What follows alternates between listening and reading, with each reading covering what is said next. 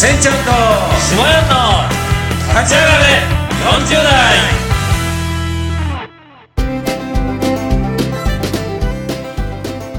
えー、まずですね初めてせんちゃんとはい。僕が出会ったのがですね去年の11月の、えー、てっぺん大島君のこう主催で、はい。えー福島正信さんのそうですね。セミナーでしたね、はい。えー熱海合宿セミナーで、えー初めてせんちゃんと僕はそこで出会っていました。はい。ということで今年今2008年の9月ですからまだ1年も経ってないとそうですね。そうやって言われてみると。あ全然1年も経ってないのにね。そうなんですよ。なんかもう5年か6年ぐらい。の立ってる感じですね。感覚しますね、まあ、よくあのそういう合宿先の風呂場で偶然になんかこう縁に座ってね、はい。長くこう喋ってしまった。2人とものぼせてしまった そんなことがありましたけど、はい。えー去年の11月でそこで、えー僕はあのせんちゃんのことを知りまして、はい。まあ、印象的にはね、せん。ちゃんはすごくあの福島さんのことをこう尊敬されてて、はい。福島さんのストーカーをしてるとかいうのがね、あのすごく自己紹介の中で、はい。僕は印象的でした。あそうですか。ええやっぱりどのぐらいからその福島さんのことをこう自分の学びでずっとこう勉強されてきたんですか？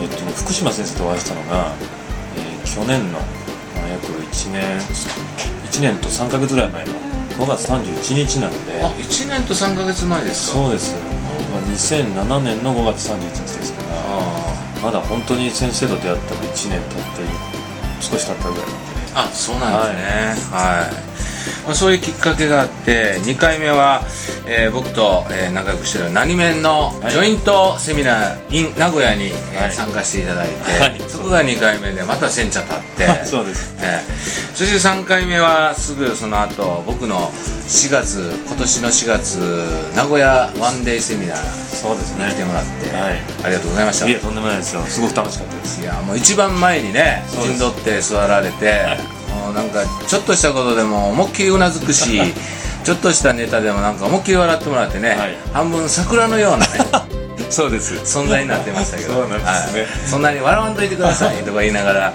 楽しく受けていただきました。ありがとうございます、いえとんでもないえーそして、えーつい最近ではあの何面の変態塾にはい。一緒に参加させてもらってね、そこでもすごくあのみんなと一緒にね、はい。60人ぐらいの仲間と一緒に、えーいい一泊の合宿すごい楽しかったね。えーあのあそのお変態塾の合宿先のねお風呂場でもまたねこういう対談しましょうって。また偶然ね。偶然にね。合わせてないんですけどね風呂場で一緒になるときね、で、まあ、せんちゃんは僕からご紹介簡単にさせてもらうと、生年月日が1964年3月11日えー現在44歳はい。そして僕下ヤンがですね、えー1962年8月4日生まれの46歳というね。なんと皆さん僕の方が年上なんですよ。当たり前ないですか。もう今日の今日まで僕はせんちゃん絶対上や思って40代出たからまあ40僕が6やから7か8か9かなと思ってたんですけどまですか？まあそのぐらいなんか僕から見てもせんちゃんのこう活躍ぶりっていうのはねすごくあの光って見えますし今あの初めてねせんちゃんっていう存在を知った方もね、はい。あの僕から紹介させてもらうと今本当にあのお勢い乗じてすごく自分の道を進まれているえー40代を代表するね、えー男の一人だと思うんですよ。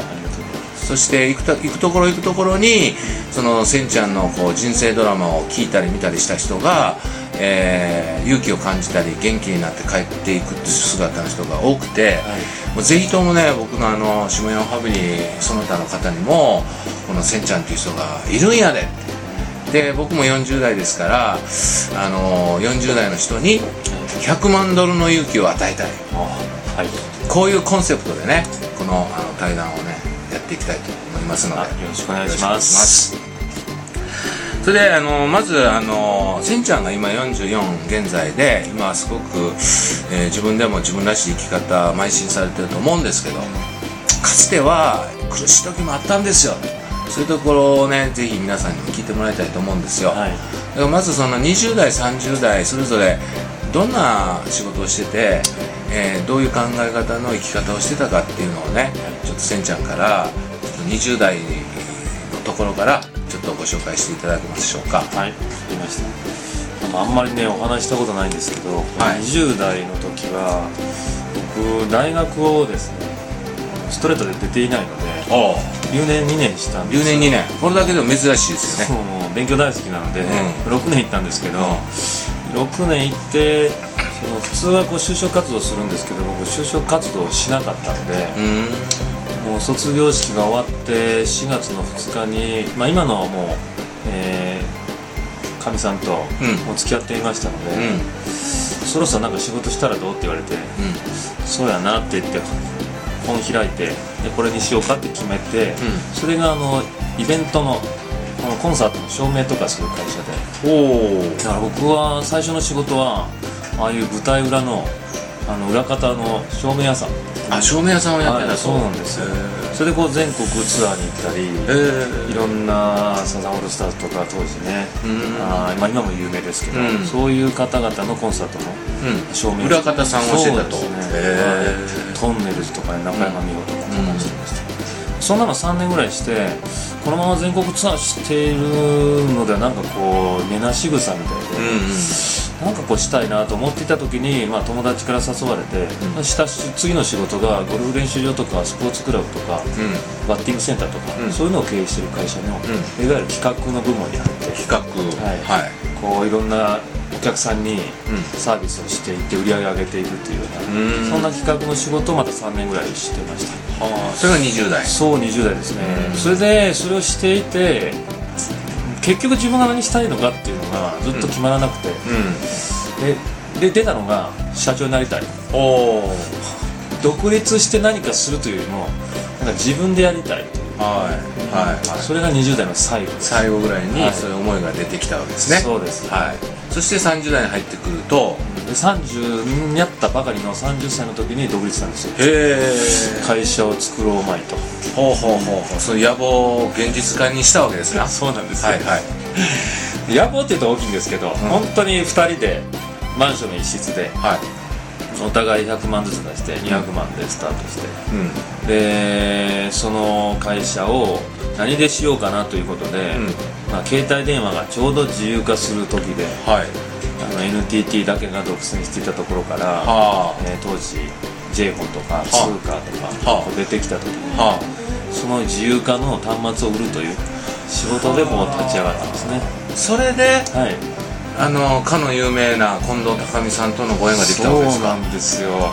いやー僕もねせんちゃんとねこう出会ってねそのせんちゃんと近藤高美さんがこうつながってるのを知ってね、はい。僕は驚愕しましたね。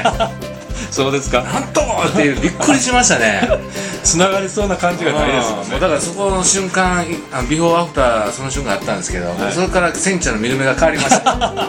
せんちゃんすごいそれぐらいね僕近藤高美さんってね僕の中では本当に、あのー憧れのね本当のメンターの一人で近藤高美さんの公演の CD なんかも何回も聴いて生の公演を息子を連れて行ったぐらいのねまあその大ファンの一人だったんですよ。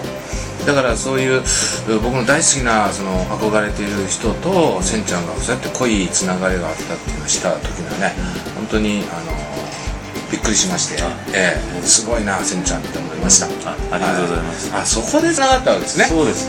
その代理店をどこかに、まあ、代理店しかできない。ので、はいはい。どこの代理店になろうかって言って、はい。その近藤さんが当時、近藤社長がされてたはい。会社の門を叩いたんですね、それがあれネクステルでしそういやその前その前ですか？イオンテレックスと言ってたんですけどあそうですか。その時はもう社長もちょっと東京でいろいろ騙された後で、ああすごい落ち込んでた後のねあそうですか。の時に出会ったんですね。へえあその、えー仕事が30代の主な。そうです。そこで思っていうかねそれが30代の前半